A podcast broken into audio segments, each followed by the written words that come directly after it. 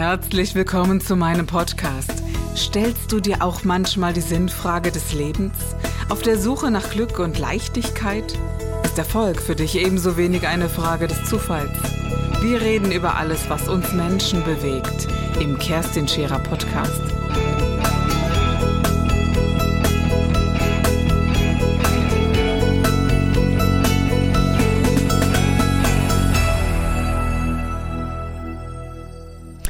Es ist 30 Jahre her, dass Osho gestorben ist, wenn ich das richtig in Erinnerung habe. Es ist 30 Jahre her, dass eine ganze ja, Generation eine Welle hatte von ich bin entweder dafür und finde es Granate, dass man in Liebe, Freiheit äh, und freier Sexualität lebt. Wir haben eine ganze Generation in den 60ern gehabt, die ja wirklich eine Bewegung verursacht haben, die gesagt haben, ich will, dass dieses Leben ein freies wird.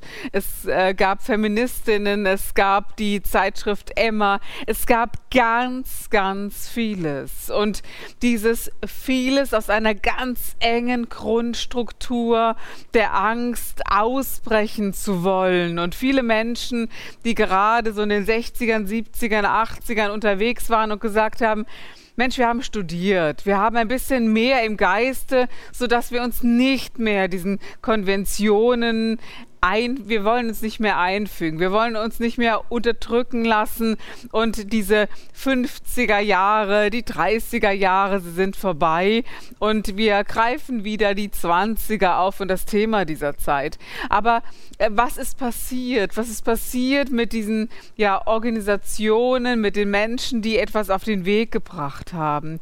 Ich bin viel später geboren und konnte gar keinen großen Anteil an dieser Zeit haben, dachte ich mir. Und natürlich habe ich Menschen kennengelernt, die Sanyasins, das sind die, die sich dann diesem Bhagwan angeschlossen haben, beziehungsweise später dann Osho angeschlossen haben.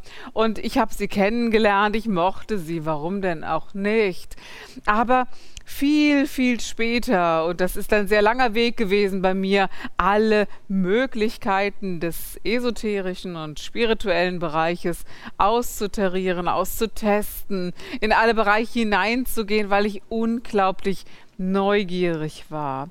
Aber ich glaube, das, was uns alle verbindet, ist diese tiefe Sehnsucht von innerer Freiheit von innerer Freiheit, die sich aus nach, auch nach draußen trägt und dort auch ein Leben ja verursacht, in dem wir uns frei bewegen können. Wir haben einen Traum davon, wie wir in ja in Gemeinschaften leben, die eben nicht angstbeseelt sind, die eben nicht sagen, du musst so oder so sein. Da gibt es keine Ausgeschlossenheit mehr in diesem geistigen Bild, dass wir uns nach dieser Sehnsucht machen.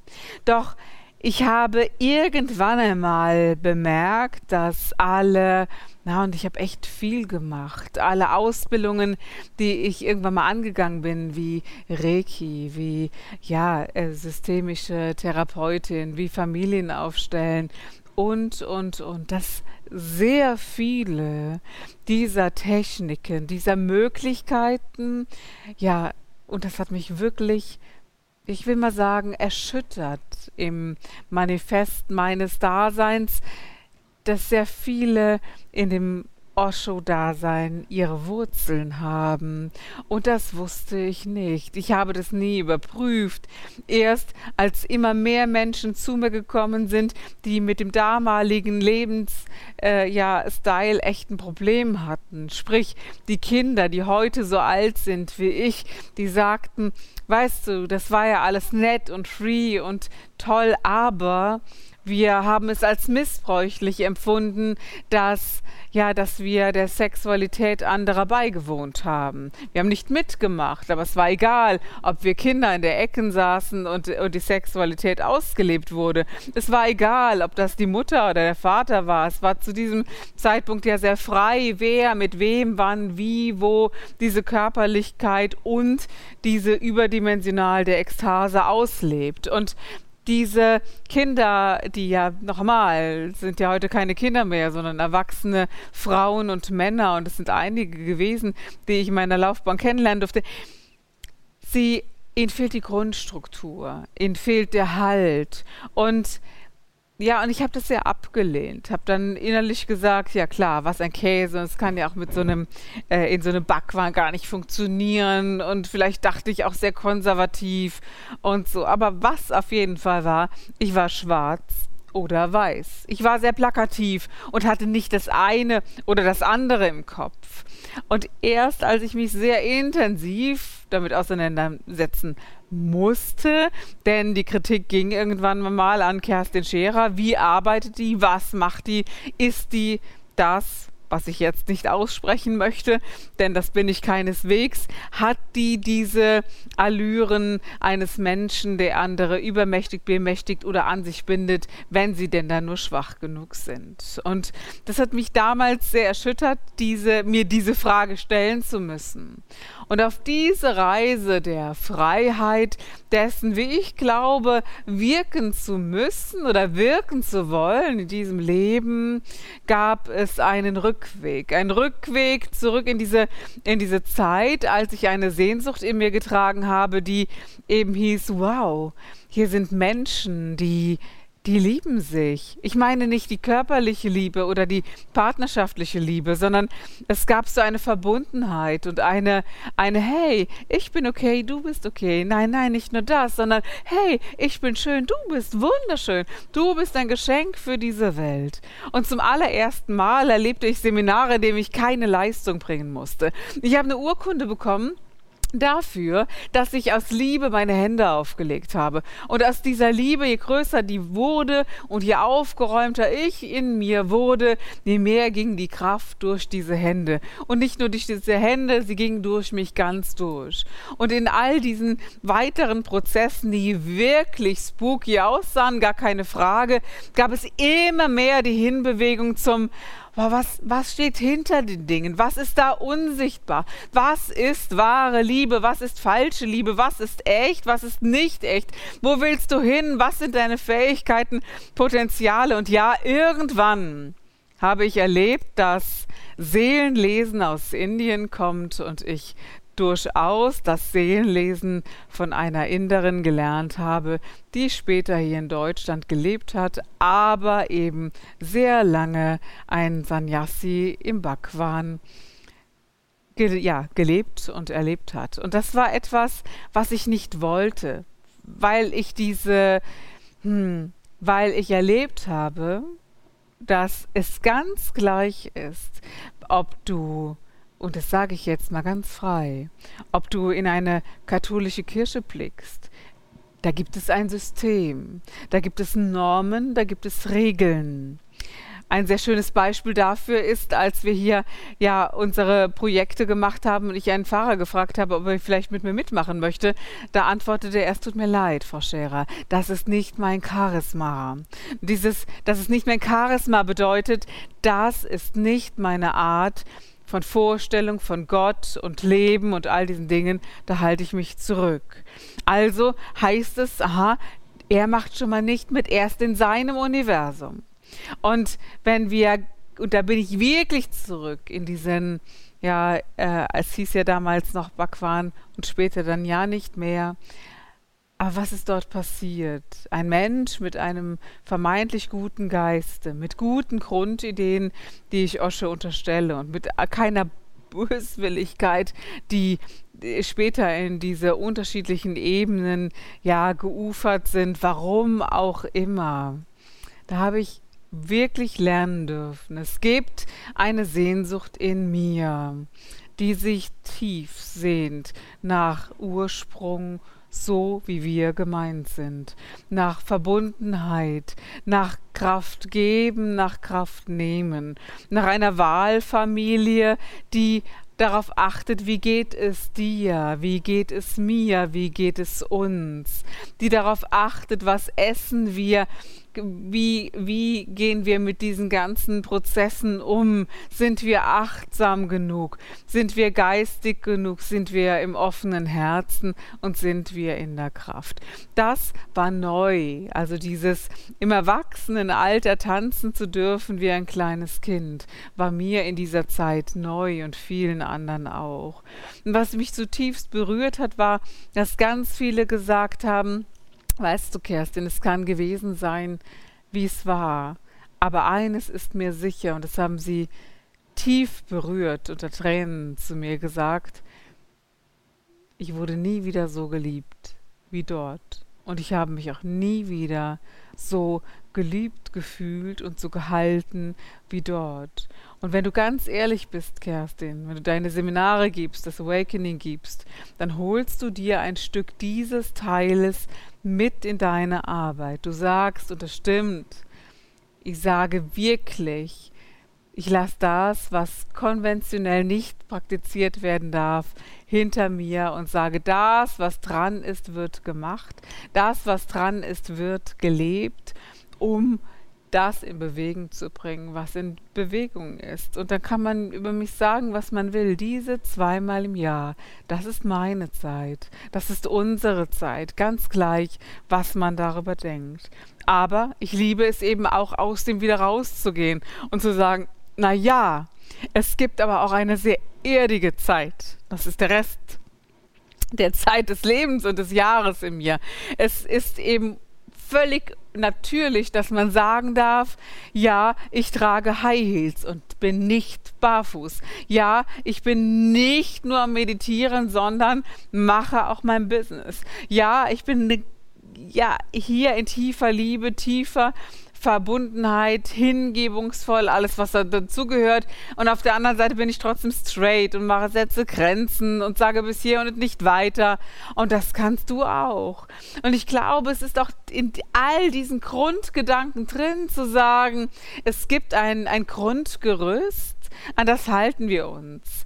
Aber ab dann wünschen wir uns schon diese Ehrlichkeit, diese Liebe und diese Freiheit. Ich persönlich habe in keiner Institution, in keinem menschlichen Glaubenssystem alles gefunden, was ich brauche, was ich mir wünsche für Menschen, sondern es ist ein Zusammensuchen gewesen. Und da ist die Bibel ein unglaublich gutes Werk mit verdammt guten Texten, falsches Wort, verdammt, mit sehr guten, ja, inhaltlich liebevollen und großen Texten, die zur Heilung bewegen können. Da ist der Buddhismus, der, der eine wundervolle Art und Weise hat, Dinge zu beschreiben, die wir sonst so nicht in Worte fassen. Und es findet eben eine gewisse Freiheit hinter den Dingen statt, die es vielleicht in unserem klassischen Christentum nicht gibt. Und wenn wir in diese ganz freien Varianten gehen, die durch irgendwelche Formen hervorgerufen wurden, da gibt es doch auch sehr wundervolle, gute Grundgedanken. Und wenn wir in der Lage sind, diese Grundgedanken ein bisschen ja zu nutzen und zu sagen, hey, das gefällt mir. Diese, diese Praxis gefällt mir. Warum soll ich denn nicht in eine dynamische Meditation gehen, auch wenn es spooky aussieht? Warum soll ich nicht beten, wenn ich als Kind gelernt habe zu beten?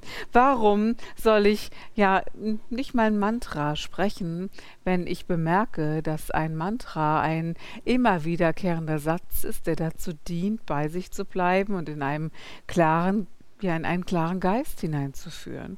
Und äh, ich kenne mich in anderen Bereichen nicht aus, deswegen nehme ich mal diese drei und praktiziere eben in der kompletten Fläche. Deswegen wirst du mich nicht dort finden, dort finden oder dort wiederfinden alleine, denn grundsätzlich glaube ich, heißt diese Religion nicht äh, Christentum oder Buddhismus, sondern es heißt einfach nur Liebe. Das ist die Religion, mit der wir leben sollten. Und ich glaube, dass wir alle diese Grundintention, diese Sehnsucht in uns tragen, diesem Folge zu leisten und diesem Folge zu leisten und zu sagen, ich lasse alle Ängste und all den ganzen Kram erstmal hinter mir und lasse mich von mir selber überholen mit meiner Schaffenskraft, mit meiner Intuition, mit meiner Willenskraft, mit meinem Tun und Werken. Und wenn dies redlich und mit einem guten Herzen geschieht, geht das ja auch auf einen guten Geist. Allerdings haben wir erlebt, dass das fand ich schon, er sieht mir das nach, ein bisschen spooky, dass ganz viel auf die Straße gehen und demonstrieren für ja, eine Freiheit. Eine Freiheit, von der ich nie das Gefühl gehabt habe in den letzten Wochen und Monaten, dass mir diese Freiheit genommen wurde von der Politik oder von einer Krankheit, einer Pandemie. Sie wurde, wenn überhaupt, mir genommen von Menschen, die anders denken als ich und es nicht unterlassen konnten, mir das ständig zu demonstrieren, zu sagen und über meine Grenzen hinweggehen zu wollen. Bei mir war das gar nicht so viel. Es ist mir recht selten passiert.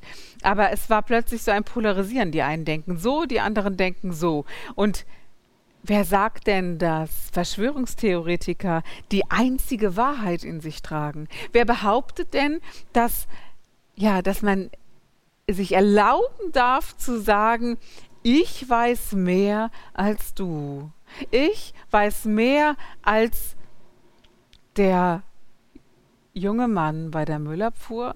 Ich weiß mehr als der Professor, Doktor so und so. Wann lernen wir, dass es gleich ist?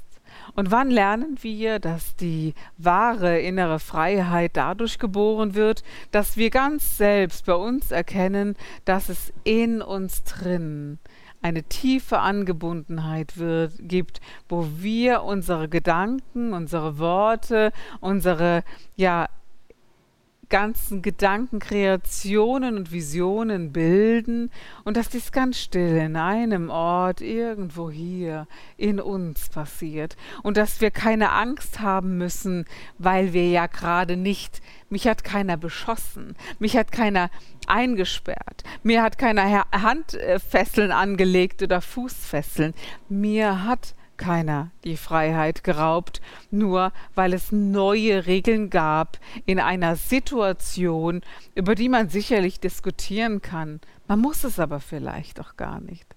Denn wo ist denn heute der Zufall oder nicht Zufall? Wo ist es denn, dass man nicht sagt, na ja, vielleicht geschehen die Dinge ja aus meinem geistigen Bewusstsein heraus, weil ich so denke und eigentlich meine Ruhe haben möchte. Könnte doch sein. Es könnte doch sein, dass man sagt, hey, bleib mal einen Moment stehen und bleib mal bei dir. Willst du Ruhe? Magst du Rückzug? Magst du es liebevoller? Welche Sehnsucht trägst du denn eigentlich in dir? Und es ist wirklich, dass du sagst, ich strebe nach Freiheit. Das tue ich auch. Aber eins habe ich ganz, ganz sicher gelernt.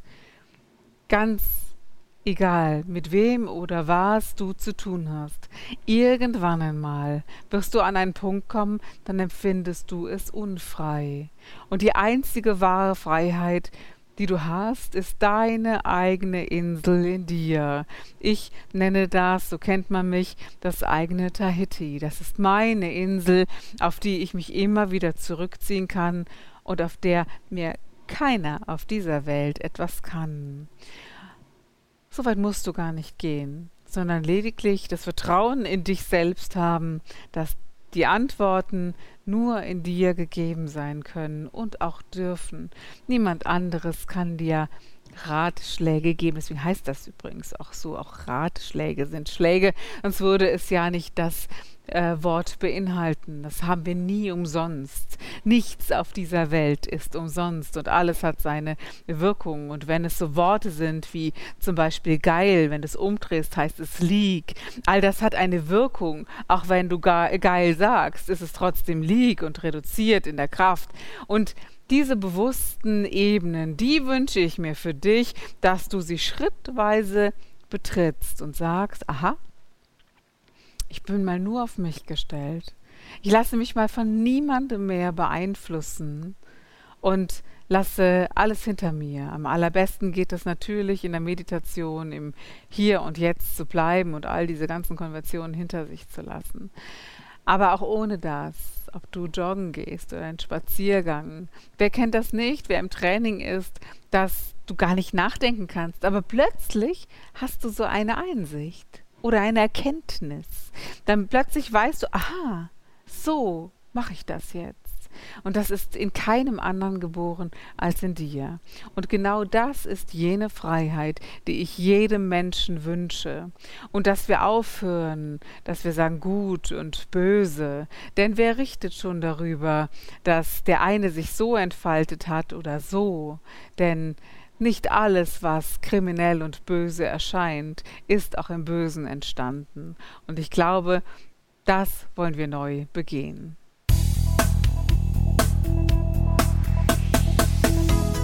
Das war der Gib dich ganz Podcast mit Kerstin Scherer. Wenn du mehr über mich erfahren möchtest, dann gehe auf meine Website www.kerstinscherer.com oder besuche mich ganz einfach bei Instagram Co. Du interessierst dich für bestimmte Themen, die du jetzt noch nicht gefunden hast?